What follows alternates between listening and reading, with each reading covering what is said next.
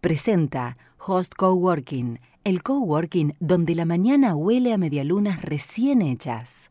Sorpresa y muchas dudas generó ayer entre los cerealeros la decisión del gobierno de intervenir por 60 días la empresa Vicentín y además de avanzar en un proyecto de ley para su estatización, para que sea administrada a través de un fideicomiso por IPF Agro. La sorpresa, el tema no estaba planteado en, en la mesa, pero además las dudas son básicamente tres. La primera es que si bien Vicentín era una empresa en concurso de acreedores, hay un montón de empresas en esa situación y que siguen funcionando. Es una empresa que está dentro de la norma. Entonces, si se avanza sobre esta empresa, ¿se puede avanzar sobre otras de la misma manera y tan fácilmente? La segunda duda tiene que ver sobre mm, la definición de tomar los activos de la empresa con el fideicomiso, pero también los pasivos a qué precio van a ser reconocidos esos pasivos, porque hoy por hoy el concurso está precisamente en la etapa donde tiene que haber una propuesta para los acreedores y esa propuesta se supone tendrá una importante quita,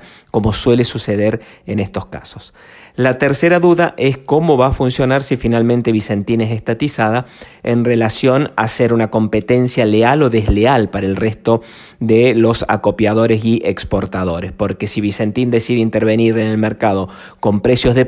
esa pérdida no la soporta un accionista privado, sino todos los argentinos, el profundo bolsillo del Estado argentino. Entonces, quédate con esta idea, Vicentín, una de las empresas grandes, no la más grande del sector, empresa que compite con los Cargill, con Bunge, con Cofco, con ACA o con AGD, pasaría en las próximas semanas a manos del Estado y esto genera preocupación y muchas dudas en el sector privado que deberá ahora competir con un jugador estatal.